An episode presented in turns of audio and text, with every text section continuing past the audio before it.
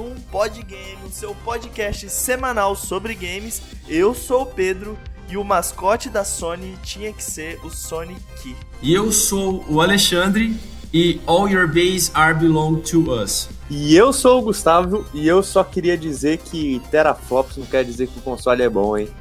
Polêmico. Então, já começou com, com polêmica aqui o nosso episódio. Hoje que nós estamos, Gustavão, começando um novo projeto aqui no nosso podcast, pensando especialmente nos nossos ouvintes, que é o projeto das temporadas, Gustavo. Pois é, a gente conversou, conversou vários meses aí. Um planejamento muito rígido que fizemos. Que vamos fazer umas temporadas específicas aí sobre os, as empresas, os jogos aí, depois da boa recepção que a gente teve aí do episódio, principalmente da Nintendo.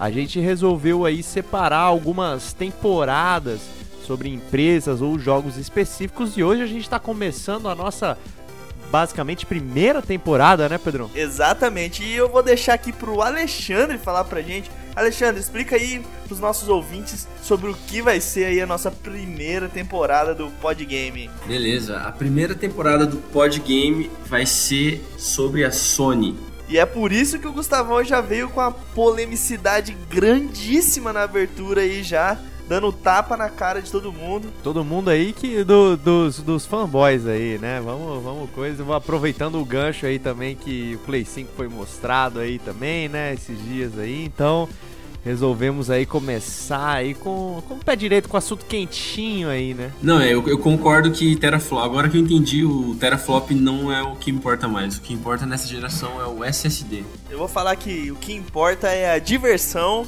e é por isso que eu tenho o Nintendo Switch. Bom argumento. Eu tentei refutar Boa. aqui, mas, mas não tem como. E então hoje o nosso episódio é sobre a história da Sony. Nós vamos contar a história dessa empresa magnânima que já está aí há gerações, é, mudando o mundo e produzindo coisas de qualidade pra gente. Né não, gurizada? Vamos falar sobre essa empresa maravilhosa. Nem sempre, né? Qualidade nem sempre, né? Tem os escorregões ali, mas tudo bem, tudo bem. Devolve o Homem-Aranha pra Marvel de vez, Sony. é verdade. Eu, eu lembro do meu PS1. No final da vida dele, eu tinha que jogar com ele virado de cabeça para baixo, senão a tampa não ficava fechada. Nossa, velho, eu, eu joguei muito PS2 virado de lado pro CD carregar, velho. Tem essa aí mesmo. Ah, mas tudo bem, o Play 2 ainda tinha o, o, suporte ali pra ele ficar em pé, né? Mas tudo bem. Então é isso, gente. Vamos para o nosso episódio especial da primeira temporada do Podgame.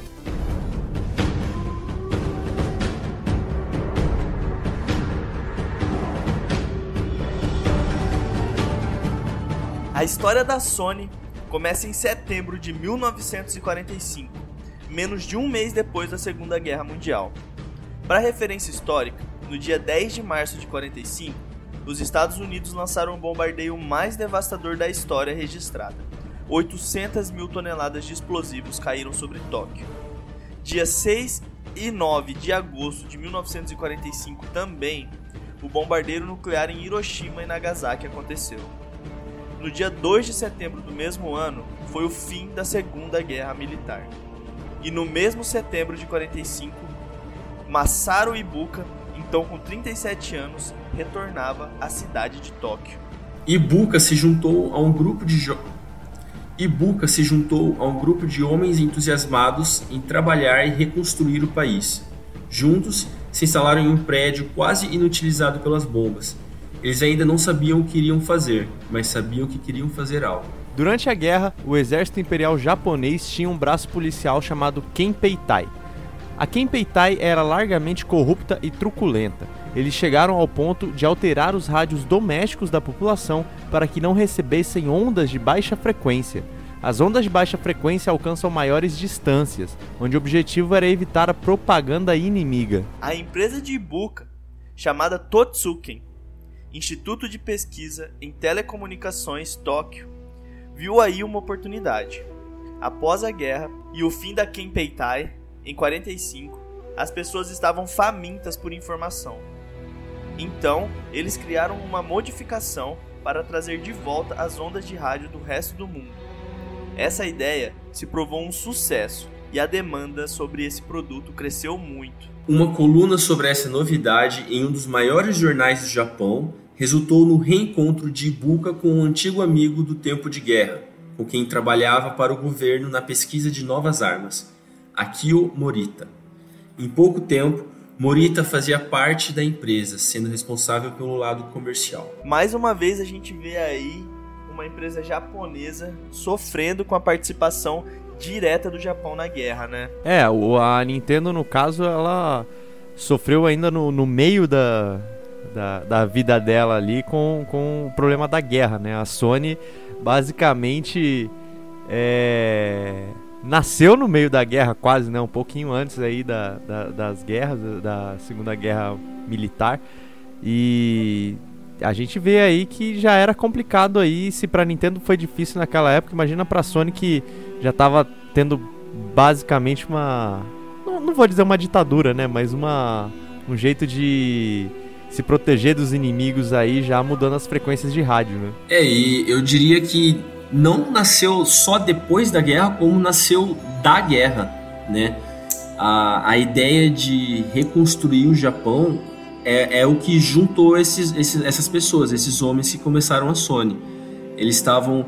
E é, é muito interessante porque a gente vai ver a, é, a história daqui a pouco e eles não têm ressentimento com os americanos, sabe? Eles começaram a fazer negociação com os americanos assim que possível. Eles perceberam o tamanho do mercado e o objetivo da Sony sempre foi dominar o mundo. Eles, eles queriam que o, mundo inteiro fosse o mercado deles, entende? Isso é uma puta de uma visão empreendedora, né? Porque você vê aí a, a interferência militar na forma de propagação de rádio e eles mudando esse ponto de vista, querendo intervir nisso, trazer de novo para a população a informação e dessa necessidade eles perceberam que tinha um mercado forte ali e foram trabalhar em cima, né? Então, realmente, igual você falou, a, guerra trouxe para eles a oportunidade de, de criar algo importante para a sociedade. É, eles não, não se importavam com, com a treta que tava tendo, né? Eles estavam se importando realmente com o lucro, né? Reergueu o país depois da guerra.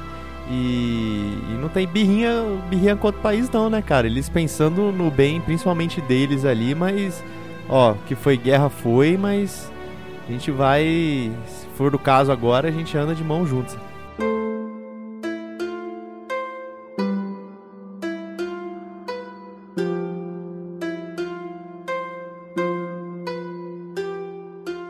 O Japão pós-guerra passou por muitas dificuldades, como a falta de alimento. Muitas vezes, ao visitar as casas para reparar os rádios domésticos, os funcionários recebiam como agradecimento extra um punhado de arroz. O resultado disso foi o estoque grande do grão e o primeiro produto da Sony de fato, a panela elétrica de arroz. Aquela panela era simples, de madeira, com eletrodos de alumínio embaixo que geravam calor. Foi um completo fracasso. O ponto do arroz nunca ficava certo, e o resultado dependia do tipo de arroz e a quantidade de água que era usada. Mesmo com o problema da panela de arroz, a Totsuken encontrou sucesso e crescimento tendo como principal cliente o governo japonês. Em 1946, Ibuka fundou a Totsuko, Corporação de Engenharia de Telecomunicações Tóquio. Podemos considerar que aqui começa a história formal da empresa, que em alguns anos viria a ser chamada de Sony. Ele preparou um prospecto da fundação, um documento declarando como o papel da empresa ajudar a reconstruir o Japão através da pesquisa e inovação tecnológica dinâmica. Reconstruir é a palavra certa. O país ainda estava se recuperando de uma destruição imensa e a escassez de comida e matéria-prima era um grande desafio. Era comum que os engenheiros da Totsuko buscassem entre os escombros todo tipo de metal para usar na produção, como molas de motocicletas que viravam chaves de fenda. Ibuka queria criar algo para facilitar a vida do público geral. Morita queria uma forma de aumentar suas vendas para além do governo. Isso levou à criação do gravador G-Type, que pesava 35 quilos. Ele era feito para o uso institucional e logo depois veio o H-Type, pesando 13 kg, para o uso doméstico. O modelo G podia gravar mais de uma hora e o modelo H era portátil para a época. Legal você ver, a gente ver isso de que um aparelho pesando 13 quilos era considerado portátil, cara. é verdade, não é? O, o gravador G-Type ele era usado principalmente por jornalistas e por na escola os professores usavam para gravar as lições e as crianças podiam levar para casa. Então esse era o uso do, desse pesadão de 35 quilos. É, você tem que parar para pensar aí que ele era portátil porque ele era pequeno, só era pesado só. Falando da, da panela de arroz aí, no caso que foi quando tudo começou, já pararam para pensar que poderíamos ter tido um crossover entre Nintendo e Sony aí? A so a, para quem escutou o episódio da Nintendo aí, a primeira parte, sabe que a Nintendo se aventurou aí, né, no, no mercado alimentício, aí, inclusive produzindo arroz, e a Sony aí produzindo panela aí de, de fazer arroz, né? Tudo bem que não deu muito certo, mas já pensou usar um arroz da Nintendo aí na panela da Sony? o primeiro crossover não ia ser o Super Nintendo PlayStation, ia ser o Super Panela Arroz Nintendo. Super Arroz PlayStation. E outra coisa que a gente percebe aqui é a necessidade do pós-guerra fazendo com que eles criassem mais produtos, né? E você percebe assim, a população estava numa situação tão escassa que eles agradeciam com alimentos. Então assim, Sim. cara, pensa como o Japão devia estar tá nessa época só destruição e a população ainda assim dando alimento para agradecer né, o serviço que eles iam fazer, etc. E eles percebendo a necessidade mais uma vez do que a guerra trouxe para eles de realidade. Sim. É, é para você também consegue perceber a diferença, né, de, de cultura, né, até mesmo da, de outras nações, não só tudo bem, a gente tem que falar do Brasil porque a gente mora do Brasil, mas eu acho que no mundo inteiro, né, a diferença aí de de cultura mesmo, né, de como agir nesses momentos difíceis aí, como que é, era feito, né, pós-guerra aí, uma, um, uma guerra diretamente que envolveu o Japão, né, pessoal se ajudando e e era assim que estava sendo, né? A economia não estava boa, mas vamos lá, eu tenho, você faz um serviço para mim, eu te dou a comida, a gente vai fazendo essas coisas, né? Então, a gente vê essa diferença aí já ó desde lá atrás. Aqui a gente também já consegue perceber a diferença de personalidade dos dois fundadores, né? Porque o Ibuka ele tinha o foco muito no público, né? Ele via a necessidade da população e pensava em, poxa, como que eu vou poder ajudar essas pessoas? Como que eu vou poder fazer algo que vai ser um senso aqui para a população? E o Morita, ele queria aumentar a venda, ele queria aumentar o mercado, ele queria expandir, ele queria uma forma de alcançar mais e mais horizontes, né? Então você tem aí o, o, o, o cara pensador, o inovador e o cara que é a cabeça do mercado, o foco no mercado, né? Muito legal isso também. Muito bem observado, Pedro. A diferença desses dois líderes, o Ibuka e o Morita, ela vai ficar mais clara ainda daqui a pouco quando a gente vê um, a, a maior criação da Sony antes do PlayStation. E eu acho isso incrível, porque você vê que são duas pessoas que meio que se completam, né, cara? Você precisa ter isso numa empresa. Não adianta você ficar pensando só em, ah, vou resolver a vida aqui desse cliente, etc. Se você não tiver um plano de mercado, uma visão mais estrategista, assim. E eles, cara, é, realmente se completavam, né? Eram tipo duas peças do, do, do quebra-cabeça mesmo.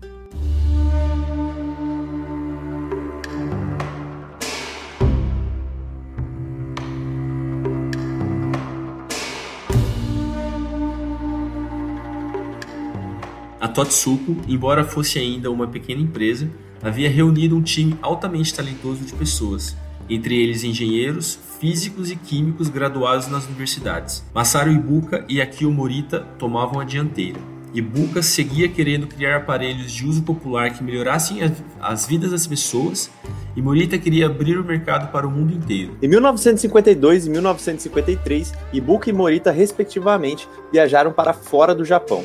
Ibuka foi para os Estados Unidos, onde foi apresentada a oportunidade de adquirir os direitos de uso de uma nova tecnologia promissora, o transistor. Algumas pessoas diriam que o transistor foi a mais importante invenção da história. Toda a nossa tecnologia computacional está baseada nele. Ele substituiu uma peça chamada válvula termiônica, popularmente tubo de vácuo, que pesava bem mais e consumia muito mais energia. Ao longo dos anos, os transistores foram sendo melhorados e hoje em dia, dentro de um iPhone 10, existem quase 7 bilhões de transistores. Morita também foi para os Estados Unidos, depois para a Alemanha e Holanda. Seu objetivo era estudar o mercado e ver que aplicações outras nações davam ao gravador e ao rádio. Na época, quase toda a produção deles no Japão ia para o uso na educação. Os Estados Unidos e a Alemanha impressionaram muito Morita. Comparados com o Japão, era tudo muito grande, muito longe. As fábricas eram bem maiores, a quantidade de automóveis na rua, de produtos no mercado. Morita se sentiu deprimido, acreditando que não tinha como a Sony competir com esses países. Foi apenas visitando a Holanda que ele teve uma nova visão sobre tudo. Naquele país ainda muito rural, longe da capital, a Philips estava estabelecida.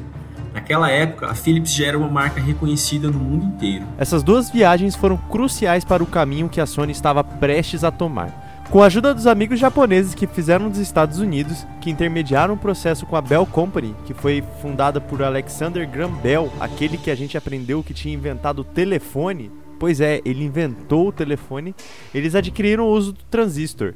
Estavam determinados a melhorar a tecnologia e aplicarem um produto útil para todos. O fato de terem desenvolvido os gravadores G e H sem a ajuda de ninguém ajudou muito na hora de conseguir os direitos do transistor em 1953. Como eles mesmos iriam produzir o transistor, Ibuka disse: Vamos fazer para um produto que qualquer pessoa pode comprar. Vamos fazer um rádio. É, e isso era revolucionário. O Ibuka e o Morita, eles estavam tentando comprar a, a, possibilidade de usar a tecnologia do transistor, que tinha sido inventada pela Bell Company. Só que o transistor deles era fraco. Antes de fechar o negócio, eles avisaram que eles só recomendavam o uso de, do transistor para aparelhos de audição, porque você não precisa, sabe, fazer um som muito muito extremo, é uma coisa bem baixinha. E isso não era o que eles queriam, então eles decidiram desenvolver o próprio transistor. Eles iam usar o conhecimento da Bell Company, mas não iam usar o transistor deles, eles iam fazer o próprio melhorado. Você vê também a engenhosidade deles, né, como inventores nessa parte. Eles já vinham patinando ali para desenvolver coisa, para criar, é, criando do zero, da própria cabeça. Na hora que você apresenta para eles esse universo novo desse produto, que inclusive a galera nem dá tanta moral pra, pra transistor, cara. É, chega a ser engraçado isso. Tem gente que nem sabe o que é transistor e tipo, cara, televisão, computador, celular, tudo que é eletrônico hoje praticamente tem um transistor lá. E eles pô, olharam aquilo e falaram: Caraca, olha isso aqui. Eles devem ter ficado. Eu imagino que eles devem ter ficado maravilhados. E o que, que eles pensaram? Não, vamos inventar um também. É, eu ainda diria não só um, né? Nos eletrônicos hoje em dia tem bilhões, né? Igual a gente falou aí no, no iPhone aí, já tem 7 bilhões de transistores, né? Então. O que pra gente hoje é tipo, ah, beleza. É o pessoal que mexe, obviamente, com, com hardware, né? Com essas coisas de montagem, essas coisas fala, tipo, ah, um transistor, mano. Tipo, beleza, é uma coisa básica, né? Mas naquela época, ninguém dava moral. E os caras foram lá e falou, não, isso aqui é bom, isso aqui se a gente investir, se a gente souber usar isso aqui, vai. Ah, vixe, a gente vai explodir. E não deu outra, né? Vocês sabem a história do, do Final Fantasy? Por que, que ele tem esse nome? Porque, né, era a última fantasia, se aquilo não der certo, a, não ia rolar mais a empresa. E o Transistor foi o Final Fantasy da Sony, porque não foi barato. Eles tiveram que pagar para Bell Companies 20 mil dólares, que naquela época era muito, muito dinheiro. E eles não tinham esse tipo de dinheiro, então eles tiveram que fazer empréstimo, eles tiveram que conseguir o dinheiro de alguma forma e não era todo mundo que estava de acordo, porque o transistor tinha muita gente que achava que era uma, uma bobeira, uma coisa que não ia para frente, que não ia dar certo. Então foi uma aposta principalmente do Ibuka, e o Morita falou: vamos nessa. E deu no que deu, né? Que bom que eles fizeram essa aposta. Fiquei em dúvida agora se era o Ibuka e o Morita ou se era o Keneikel, né? Afinal, um falou: e aí, vamos aí? Ah, vamos nessa! Nossa! Nossa, cara, ok. Boa. E assim, é interessante você ver que a empresa ela estava contratando profissionais de altíssima qualidade, né? pessoas formadas, químicos, engenheiros, físicos e com certeza, com certeza essas pessoas foram importantes na hora deles delegarem as funções de produção dos transistores que eles iam fazer. E outra coisa também que a gente começa a perceber aqui é o seguinte: é, antes eles usavam tubo de vácuo, né? Que era uma tecnologia que era mais pesada. Por ser mais pesada, obviamente ocupava mais espaço. Então a gente começa a ter a possibilidade da redução dos aparelhos de 13 quilos portáteis, entre aspas, para alguma coisa que realmente fosse portátil, né? Tipo, no, ao pé da letra mesmo. Portátil não tão, não tão pesado, né? Cara, não dá pra você colocar 13 quilos no bolso, velho. É um portátil moderno. É. O, o novo portátil na época, né? E aliás, só pra dar uma. passar uma curiosidade aí adiante pro nosso público, Alex- Alexander Graham Bell não inventou o telefone, viu? Foi uma outra pessoa que inventou antes dele. Quem quiser Só. pesquisar aí, o nome dele é Antônio Melchi, com dois Cs. Boa pronúncia, hein? Oh, obrigado. E Dio Parlo. Dio não. O cara mandou um espanhol. Buongiorno. Io.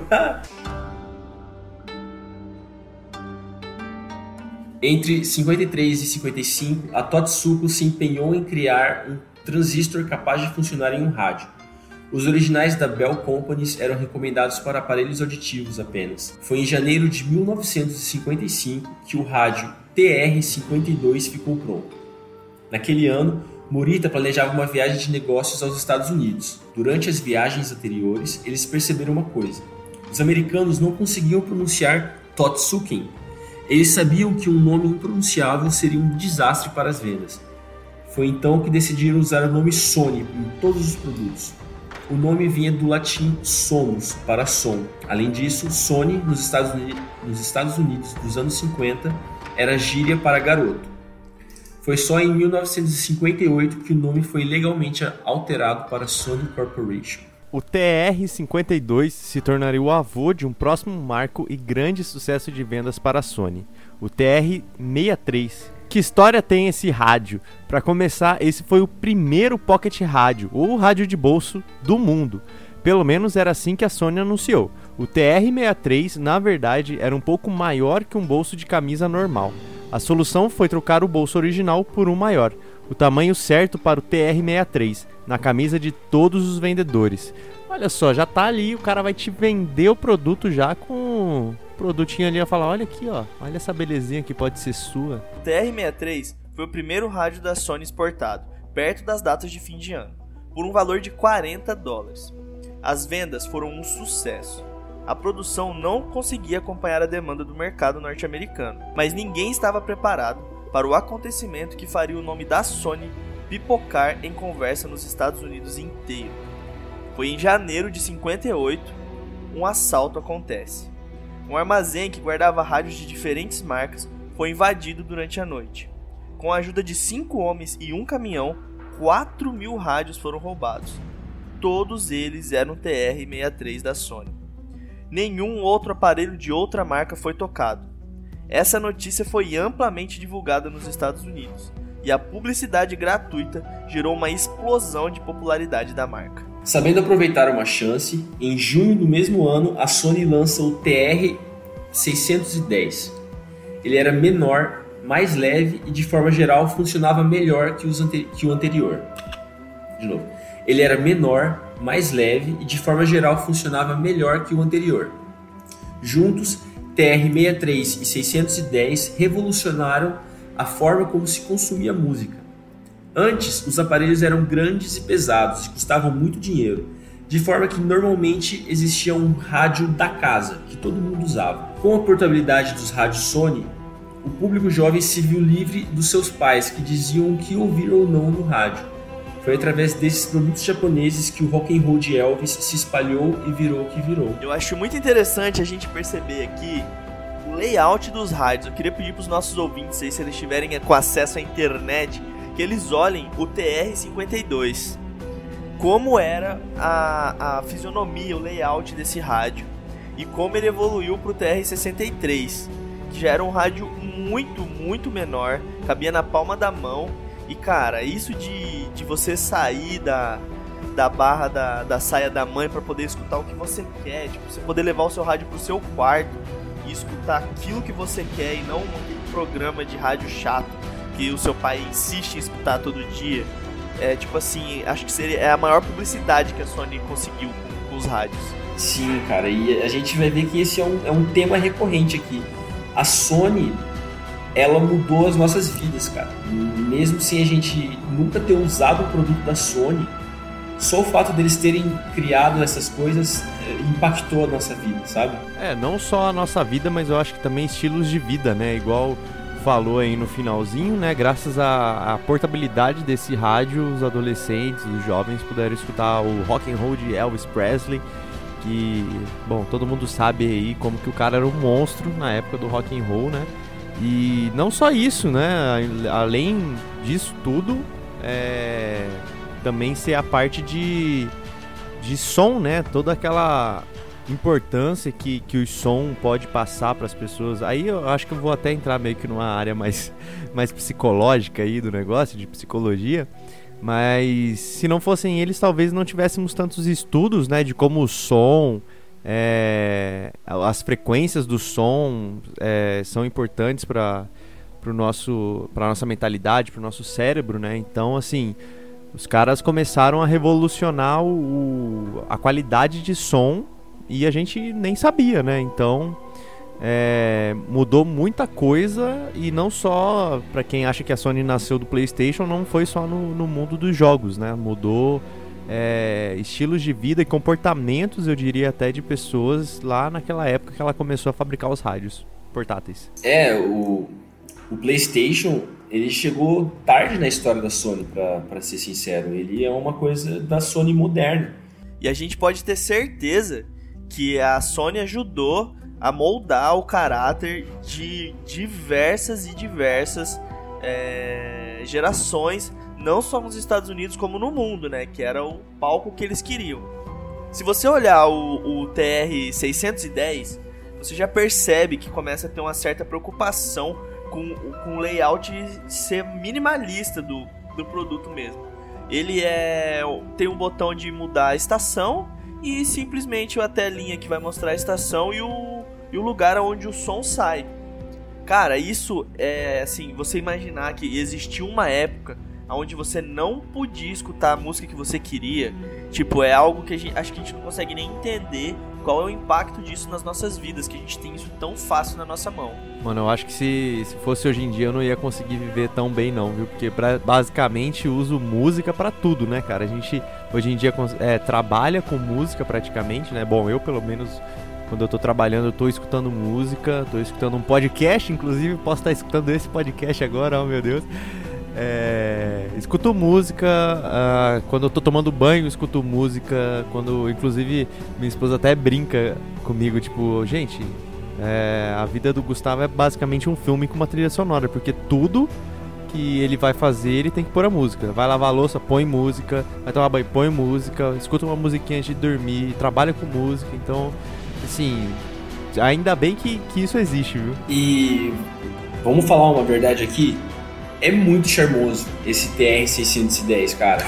Eu queria ter um rádiozinho desse hoje em dia. Ele é todo elegante, todo elegante. Ué, quem sabe não, não, não fazer uma versão retrô aí com cartão de memória dele. Seria uma boa. Nossa, ia ser muito legal. O 63 também. Eu, eu acho que o 63 é meu favorito. Só que o, o, na versão preta. E outra coisa que eu achei muito interessante também é o fato do, do, do roubo, a, os ladrões que, que levaram né, os produtos da, da Sony, eles já tinham percebido a revolução que aqueles aparelhinhos estavam causando.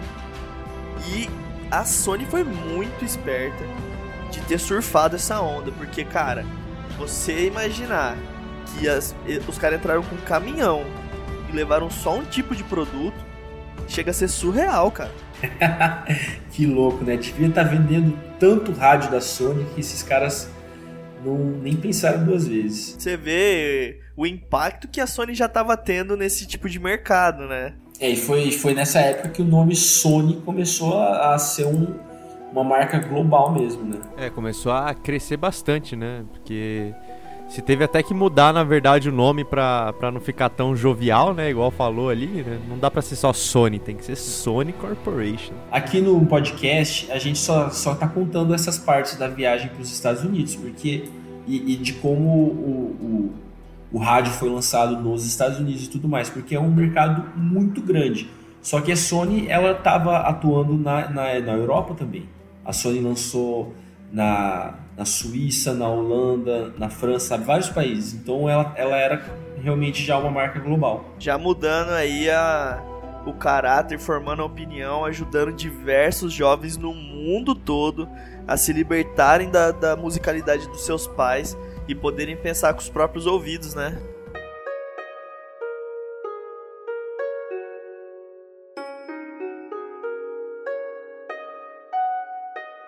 Em 1960, a Sony Corporation of America foi fundada, ajudando a abrir ainda mais este que era o maior mercado do mundo, os Estados Unidos.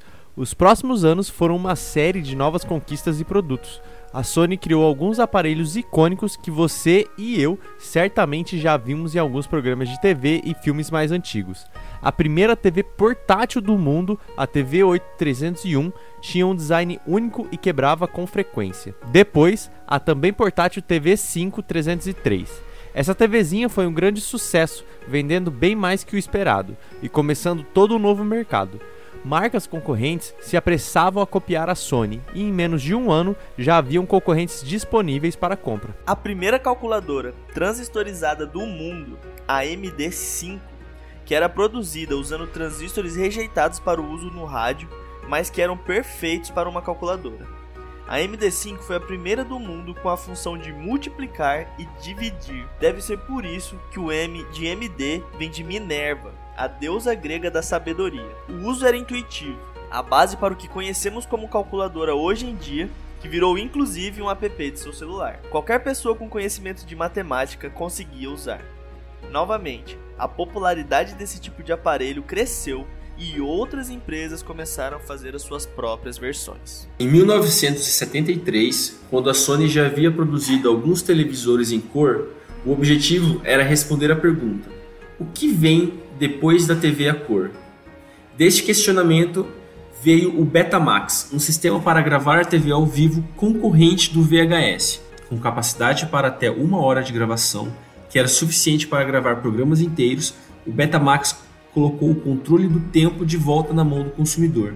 Podemos ver uma aparição do Betamax no seriado Dead 70s Show, que foi ao ar nos anos 2000.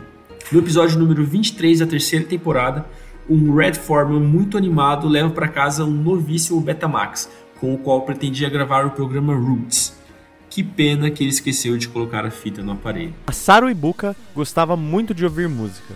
Nas longas viagens internacionais, ele costumava levar um TC-D5, um gravador de fita cassete portátil, entre aspas, né, do tamanho de um aparelho de VHS caseiro, que era o, o negócio, que era usado principalmente por jornalistas e secretárias só que ele usava para escutar as suas músicas preferidas.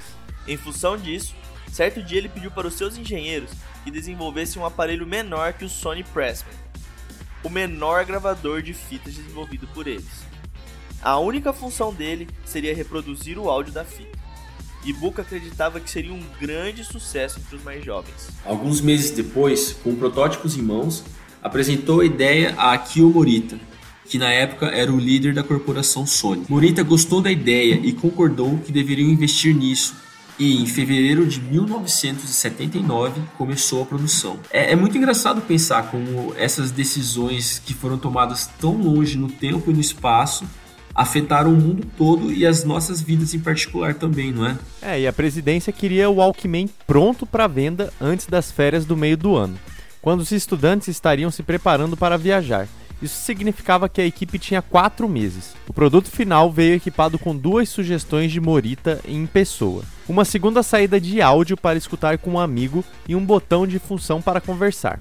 Quando você apertava esse botão, a intensidade da música diminuía e você podia falar com o microfone embutido. Sua voz era reproduzida no headphone de quem estivesse escutando com você. Com uma produção inicial de 30 mil unidades, o Walkman foi lançado em 1 de julho de 1979 no Japão.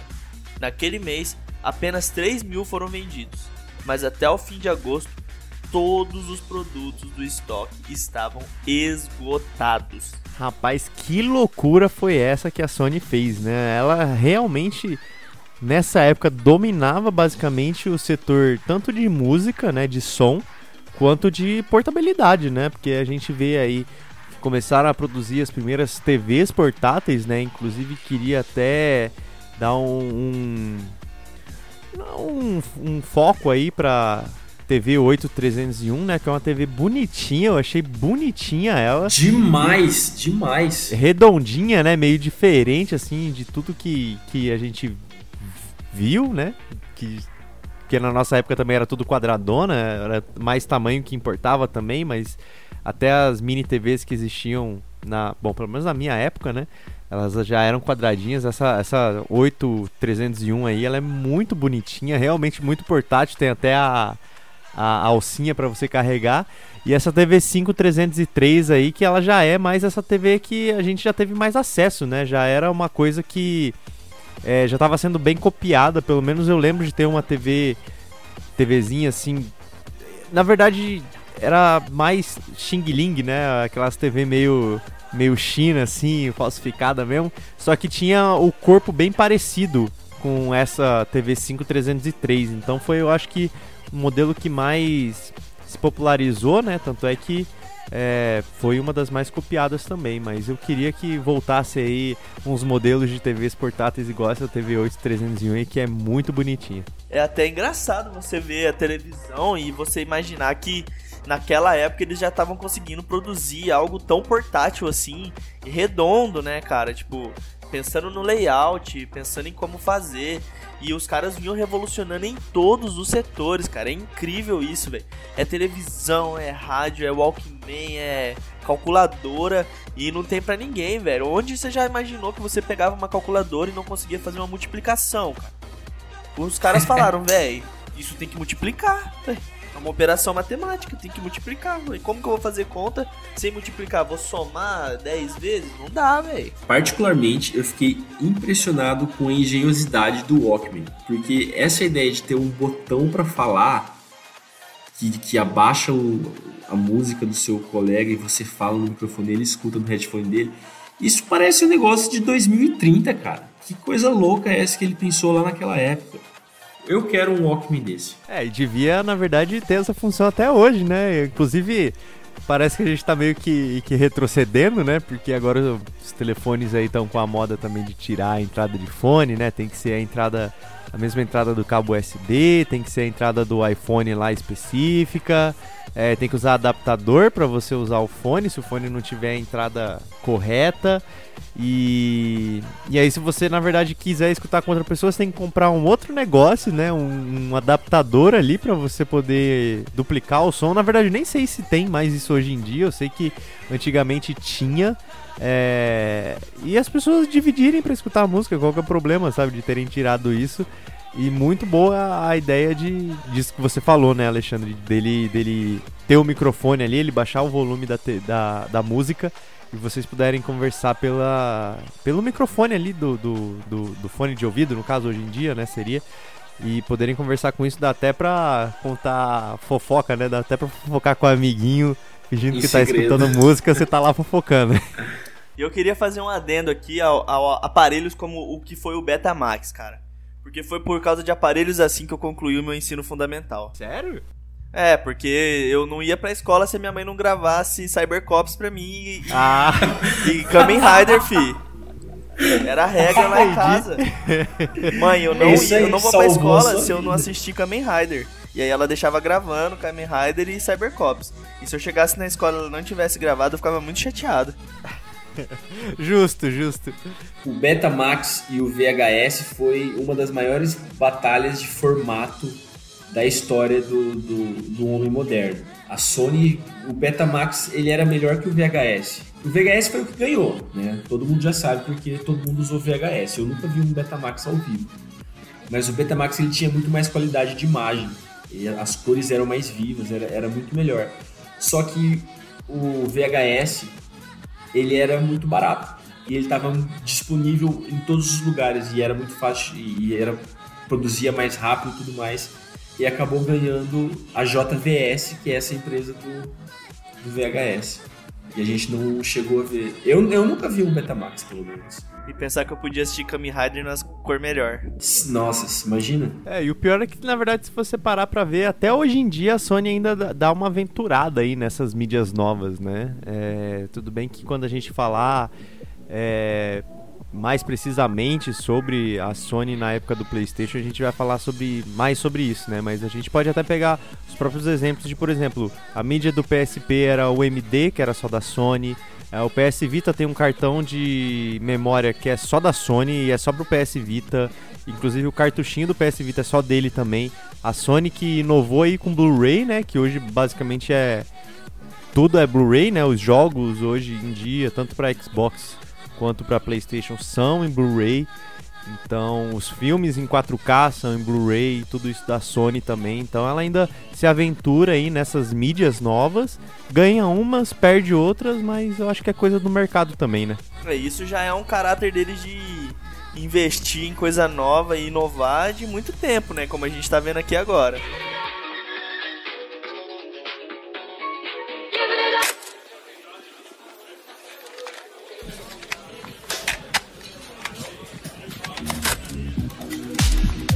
O Walkman mudou o mundo.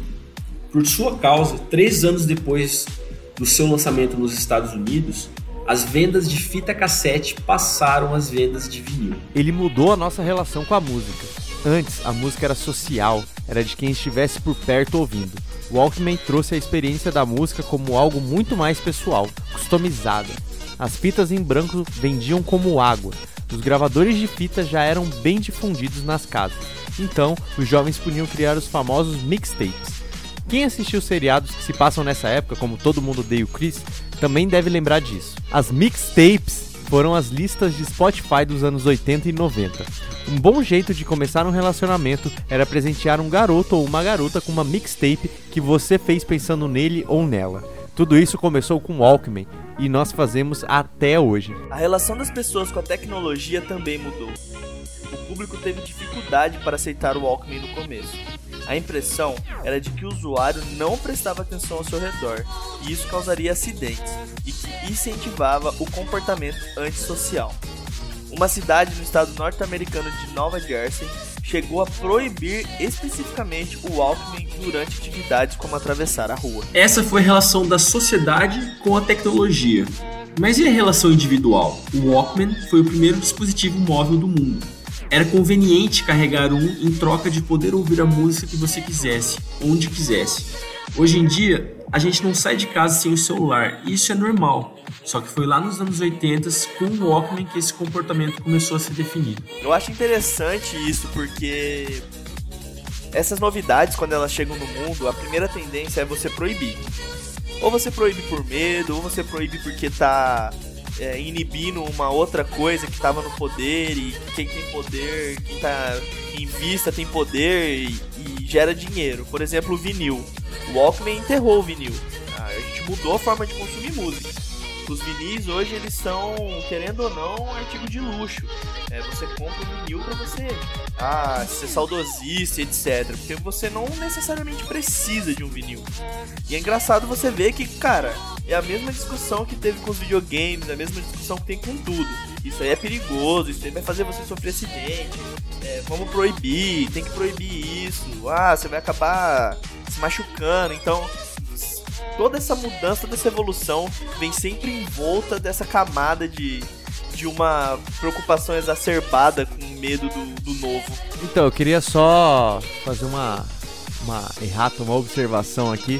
Realmente o vinil é um artigo de luxo hoje em dia, só que já meio que é comprovado assim de que ele tem realmente uma qualidade de áudio um pouco melhor, né? Ele tem uma. Mas enfim, isso é independente realmente é uma coisa que assim, você não precisa ter um vinil para viver, né, para você escutar a música de boa qualidade, essas coisas, você não precisa ter necessariamente um vinil. Realmente é um artigo de luxo, mas é, realmente tem uma diferença aí entre você escutar a música no vinil e escutar em em outras plataformas, tipo Walkman, né? Mas, cara, é isso que você falou mesmo, Pedro. É toda novidade, na verdade, que começa a aparecer, realmente tem o pessoal que fala tipo, ah, isso aqui não vai, não vai dar bom, isso aqui vai dar errado. É...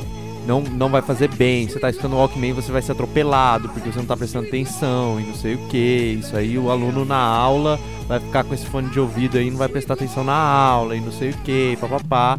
E cara, é uma transição normal de, de evolução, né? Evolução tecnológica, evolução da humanidade, enfim. E, e eu acho muito legal, realmente, é, isso que a gente falou, né? De você você conquistar, você querer impressionar uma, uma menina, né? Tudo bem que naquela época era era era era mais louvável do que hoje em dia, né? Hoje em dia você faz uma playlist no Spotify, manda pra ela, é tipo, ah, beleza, né? Beleza essas músicas aí, bonitinho, mas beleza. Mas era muito legal mesmo você, tipo, você ter o trampo de você pegar uma fita e gravar as músicas que você gosta ou que você quer impressionar a menina ou menino e entregar para ela como presente, né? Eu lembro que eu, na, na época, eu acho que o segundo carro da minha família, é, porque pelo que eu me lembro, né? Na época que eu, que eu era nascido, a gente tinha um Escort, depois a gente foi para um Palio, e aí no Escort acho que só tinha coisa de rádio, e no Palio já tinha o, o som, só que era o som na fita cassete, né? Você tinha na, naquelas mini fita cassetes, você, era só assim que você escutava. Não tinha o cabo auxiliar, não tinha entrada de CD, nada. Era a fitona mesmo cassete. E a, quer dizer, a fitinha no caso, né? E aí eu lembro que eu ficava escutando a rádio, tinha um, em casa no caso tinha um som, né, que você podia fazer a gravação da fita, né? O que tava passando na rádio você podia gravar na fita. E eu ficava antenado no rádio assim, é, com a fita lá dentro, e eu falava, pô, quando começar a música que eu gosto, eu vou gravar, né? Pra quando a gente estiver saindo de carro, eu poder finalmente colocar uma fita minha ali com as músicas que eu gosto, né? Mas a gente não tinha muita escolha não, cara. Era o que tava tocando na rádio, era só as músicas que você queria escutar naquele momento. Não tinha muito o que fazer, mas era uma coisa muito legal. É, e essa sua história, essa sua história, Gustavo, ela mostra exatamente porque que a mixtape era importante, né? Porque era difícil fazer uma mixtape. Sim, não era, um, não era uma coisa fácil. Assim, na verdade, se você parar pra pensar, é, era até um pouco mais fácil uh, uh, nessa época aí no caso, né? Porque querendo ou não, esse rádio aí, ele era que vinha com a fita, ele tinha um slot para você pôr o CD, né? Só que o problema era que o carro não tinha o leitor de CD, o carro era na fita.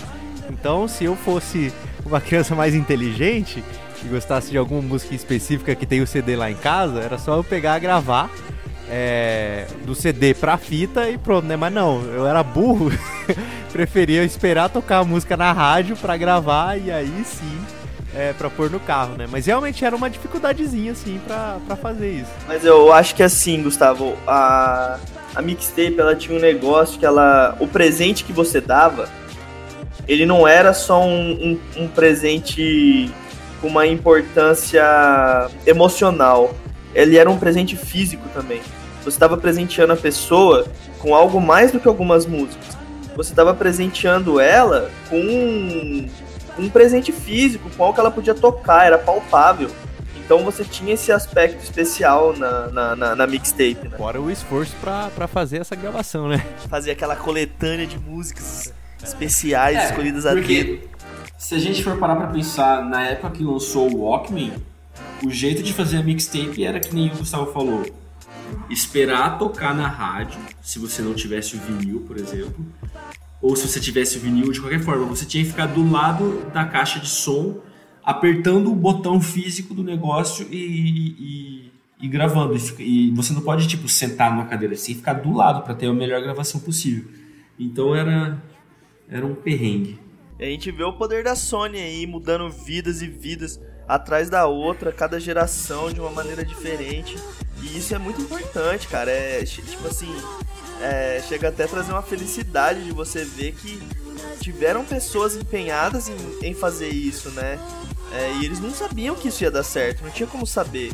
Eles só viam depois de lançar, mas não estavam nem aí. Vamos lançar mesmo, vamos testar, vamos errar a mídia, vamos acertar a mídia. Uma hora, uma hora dá certo. É, e no caso deu, né? Deu muito certo.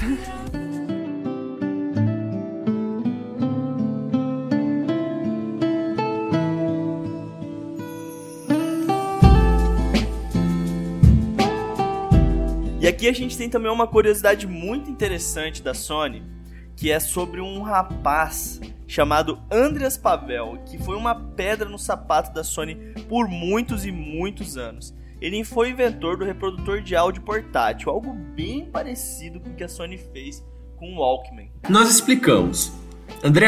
Andreas Pavel era um cidadão telto brasileiro.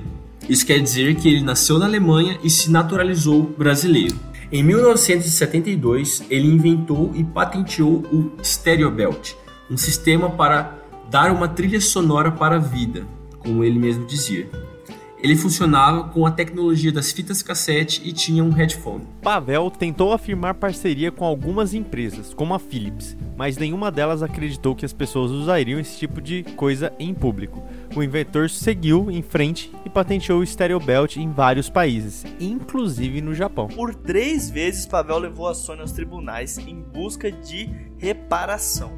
Na primeira resolução, seis anos após o lançamento do Walkman, a Sony concordou em pagar royalties para Pavel, mas apenas sobre as vendas feitas no seu país de origem, que era a Alemanha. Na segunda tentativa, Pavel perdeu e ficou com uma dívida de 3 milhões de dólares em despesas legais. Isso foi em 96. Finalmente, em 2003, Pavel mostrou interesse em abrir processos contra a Sony em diferentes países onde tinha registrado a patente do Stereo Belt. Dessa vez, a empresa japonesa escolheu resolver o caso fora dos tribunais. Pavel e Sony assinaram um acordo de confidencialidade, mas o rumor é que o inventor brasileiro recebeu 10 milhões de dólares e royalties sobre vendas das unidades do Walkman. Hoje em dia, o Walkman ainda é comercializado pela Sony. Ele evoluiu muito, tela digital touch, mas com look clássico. Esses aparelhos prometem qualidade de áudio muito alta. Eu me pergunto se é melhor do que o áudio de um smartphone. E custam entre 400, os mais velhos, parecidos com MP3 players, e incríveis 3 mil reais, que são os mais novos parecidos com smartphones. É isso aí. Eu queria ter um Walkman desse de, de 3 mil reais. Ele é muito bonito. Queria ter um do Pavel, fi, só porque ele virou brasileiro depois. Brazuca sempre tem que representar, né? Ah, sai daqui, ele é alemão. Sai, alemão. Alemanha, 7x1, sai daqui. Que louco isso, né? Ele é um alemão brasileiro, velho. Será que ele ficou feliz nesse dia? Ou será que ele ficou triste? A gente não vai saber isso. Será que ele, ele esperava um 7x1? Bom, ele com certeza ficou feliz porque a Alemanha ganhou a Copa do Mundo no Brasil, né? Então ele Porra, essa pra comemorar, foi eu acho. É muito complicada essa história do Pavel, porque eu penso que ninguém aqui acredita que a Sony copiou o Pavel. Foi lá, leu a patente dele e, e criou o Walkman. For- foram descobertas simultâneas. Mas fica aí uma imagem do sistema jurídico humano, né? Porque o cara registrou uma ideia, a Sony que desenvolveu esse produto sem, sem saber que o cara existia, teve que pagar 10 milhões de dólares para ele e mais vendas, royalties sobre as vendas e só porque ele anotou a ideia dele antes. É muito interessante. É, é rumor, né? A gente não sabe se foi isso realmente que aconteceu. Pode ser mais, pode ser menos. Mas é engraçado mesmo isso, né? A gente, inclusive em episódios anteriores, eu e o Pedro, a gente até falou de, de problemas de patentes, né? Que outras empresas têm, inclusive a própria Nintendo com a, com a Philips, se eu não me engano. Que é de. que, que tinha lá o de. Filco, não é? Filco, Filco, que tinha o, a patente de, de movimento lá, de sensor de movimento, e a Nintendo veio com o Nintendo Wii, e, e aí deu toda essa briga jurídica também. Então realmente é uma coisa que, tipo assim, é, às vezes é até aquela, o cara teve a ideia, não pesquisou pra ver todos os termos legais, até mesmo porque, querendo ou não, ninguém hoje em dia faz isso, né? Até hoje em dia não fazem isso, tipo, ah, tive uma ideia, é, vou começar a pôr em prática e depois eu vejo se tem alguma coisa parecida, né? Quando na verdade o ideal seria tipo, pô, vamos pesquisar aí muito a fundo pra ver se tem alguma coisa parecida com isso. Se, se tiver, é, a gente tem que ter um jeito de evoluir isso e depois a gente vê isso, né? Se o cara registrou a patente, a gente paga ele, pede essas coisas e tal. Mas eu acho que realmente o caso foi isso que o Alexandre falou, né? Uma, uma descoberta meio que ao mesmo tempo aí, né? É, meio que junta, sem saber. Ah, mas também não tiro, não tiro um. Quer dizer, tira um pouquinho o mérito do cara querer entrar com, com o processo, né? Porque eu acho que também. É, o- se o negócio dele tivesse feito realmente sucesso, né? Não, não ia ter que estar brigando por causa disso, né? Não tem porque a Sony, nessa época, já que já era gigante, né? Ela não ia falar, tipo, ah, vou pegar desse pequeno aqui e vou, vou fazer. Tipo, Eu não sei, isso pelo menos na minha Ah, cabeça assim, cara, pode, é- pode ser que isso tenha acontecido também, né? Então eu não sei. Isso é uma Aqui é coração complexa, sonista. né, cara? E eu acho que assim a nossa nossa lei ela é pensada nessa parte pra justamente promover essa situação, né? Onde você idealizou isso, você ter direito a a receber por isso, né? Igual, por exemplo, ah, se fosse você que tivesse inventado o Walkman, você não ia ficar feliz da Sony lançar e ficar com a fama, né? Vamos dar um exemplo. É, não dá pra saber se a Sony copiou ou não. Eu acredito que até não seja o caso, né? O cara lá na Alemanha, tudo bem que ele registrou patente no Japão, mas pô, não era algo que vendia, que era comercial, né? Mas eu, é interessante você ver que a Sony também foi atrás de resolver a situação, né? Falar, não, beleza, o cara inventou mesmo antes da gente, a ideia foi dele. A gente pode até não ter copiado, mas é, ele teve a ideia e acertou, né, as coisas no, na, na justiça mesmo. É, acabou que a Sony quis resolver isso rápido, né? Tipo, ah, beleza, cara, se é isso aí, é isso mesmo, a gente entra aqui num contrato. É, se entrar isso pro jurídico vai demorar muito. Ele já tinha perdido uma, né? Ganhou uma, perdeu outra. É, e aí depois então os, os dois entraram em acordo, né? A empresa e o Pavel. E, mas eu acho realmente que é uma coisa a se questionar, né? Mesmo sendo um assunto muito que, que se requer muita discussão, né? São pontos de vista, a gente realmente nunca vai saber quem que tá certo, quem que tá errado na história, né? Tem, cada um tem a versão. Mas realmente tem, é, tem muita chance também de. de. passar a perna nessas coisas, né? Porque assim, beleza, o cara registrou a patente, mas. tipo, sei lá, vai que ele ficou sabendo do burburinho e falou, pô, já vou registrar aqui, né? Para os caras não usarem, ou então pra. enfim, a gente nunca sabe como que as pessoas agem, né? Mas. É, eu, eu acho que a moral da história, rapazes, é a seguinte: o Walkman é brasileiro.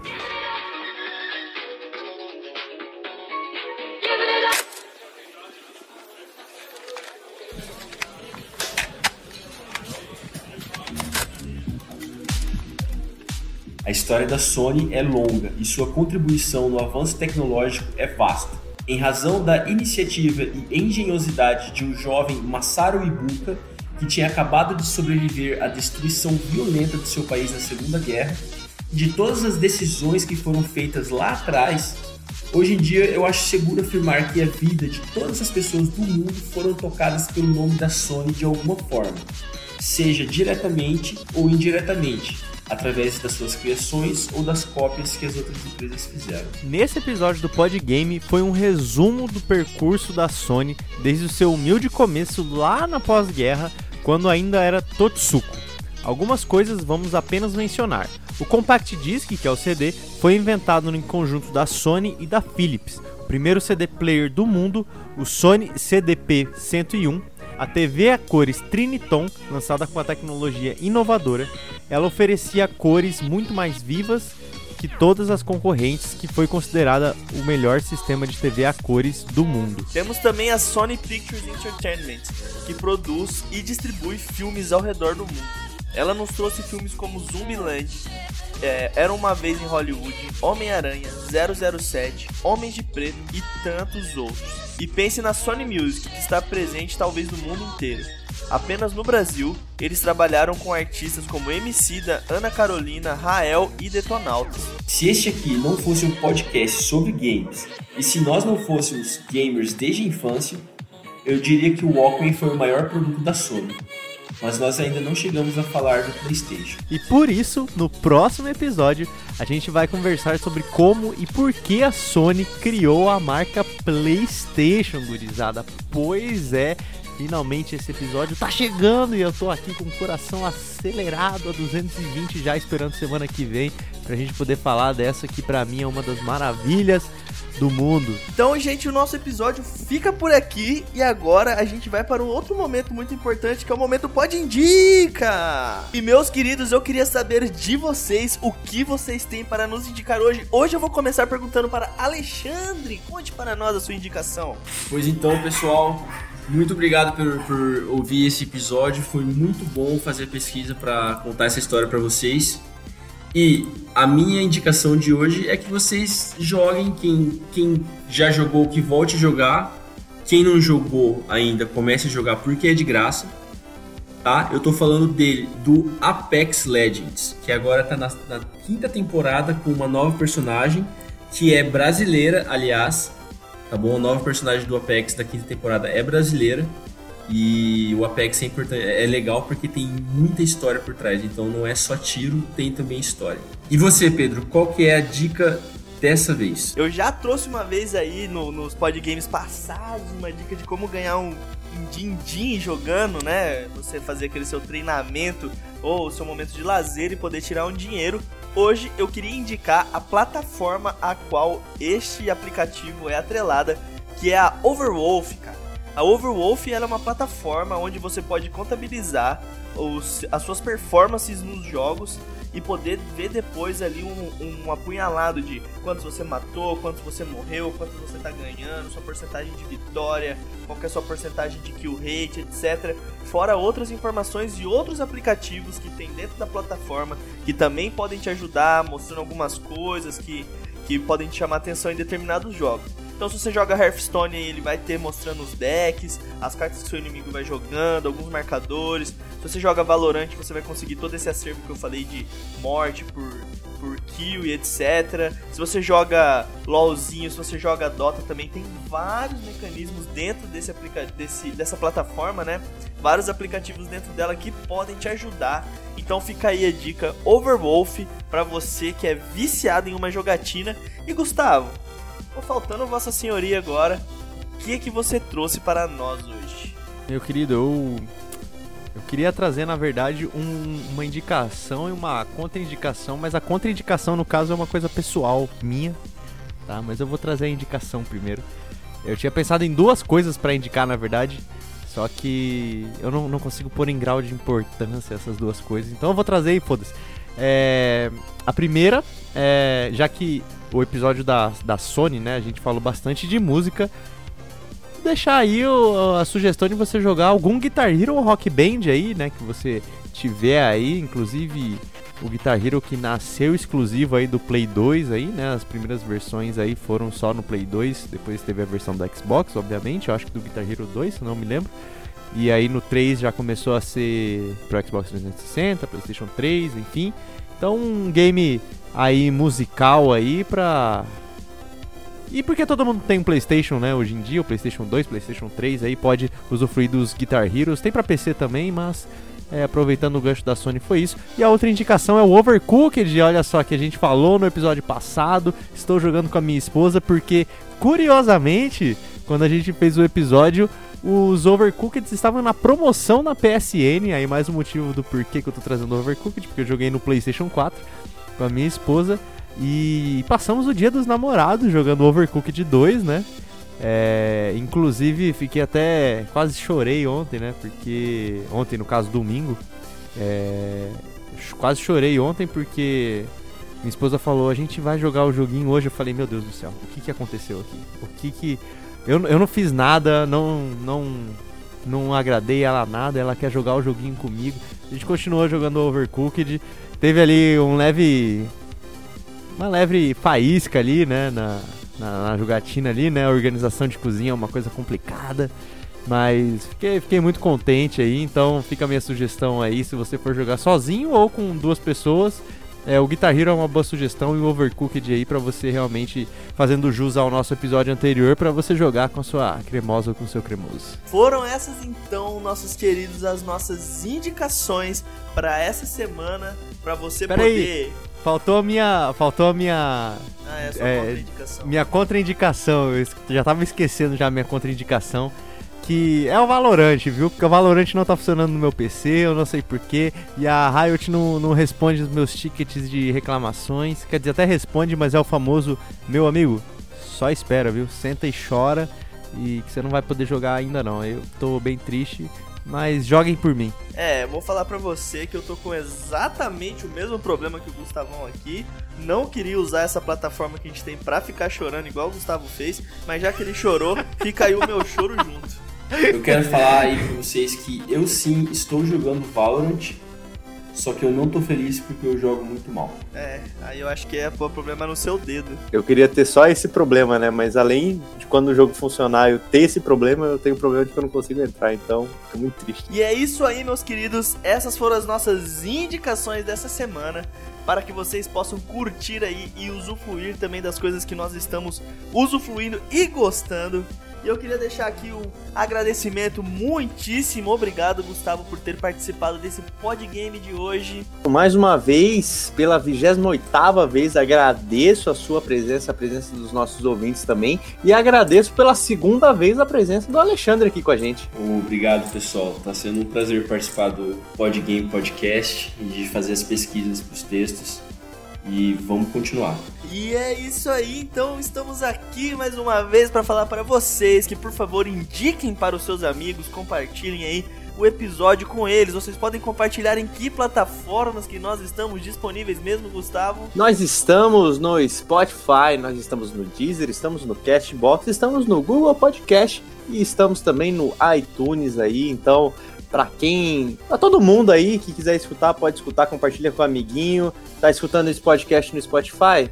Pô, beleza, compartilha com seu amiguinho lá. É, mas eu tenho só teaser. É porque eu tenho Team e o meu teaser é de graça. Então eu não tenho, não. Tudo bem, manda o link do Deezer pra ele que tá tranquilaço. Então não tem desculpa para não ouvir o podgame. A única desculpa é que você tem o leve um perigo aí de se apaixonar por essas três vozes encantadoras estão no seu ouvido, né? Depois dessa imitação incrível que nós tivemos aqui, eu gostaria de perguntar para o Alexandre, Alexandre, quais são as nossas redes sociais onde os nossos ouvintes podem entrar em contato conosco, Alexandre? Então, se você quiser falar conosco, você pode mandar um e-mail para contato.podgame@gmail.com. Você pode nos encontrar no Facebook em podgamebr e no Instagram no arroba podgamepodcast. E aproveita, vai lá no Instagram, segue a gente e vê a última postagem para você ver alguns dos produtos que a Sony criou, os mais icônicos. E é isso aí, meus queridos, nós vamos ficando por aqui. Depois desse episódio incrível sobre essa empresa maravilhosa que revolucionou o mundo, tenham uma boa noite, um bom dia, uma boa tarde e falou! E uma boa noite para todo mundo e só reforçando, é, teraflops não é qualidade. Abraço! Abraço!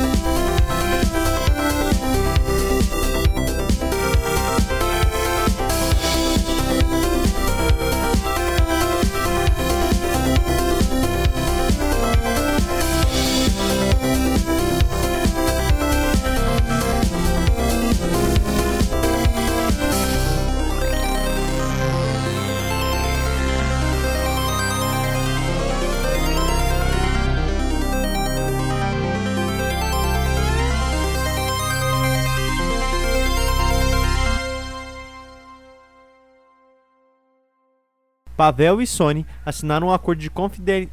Nossa, agora, agora tu me fudeu aqui, mano. Vai. Como assim? Porque eu não consigo falar isso rápido, eu não consigo. é muito Vai grande ter essa que ler palavra. com calma, amigo. Disléxico. Caceta, viu? Dislexia bateu aqui, vai bater forte de novo. Ah, vamos lá.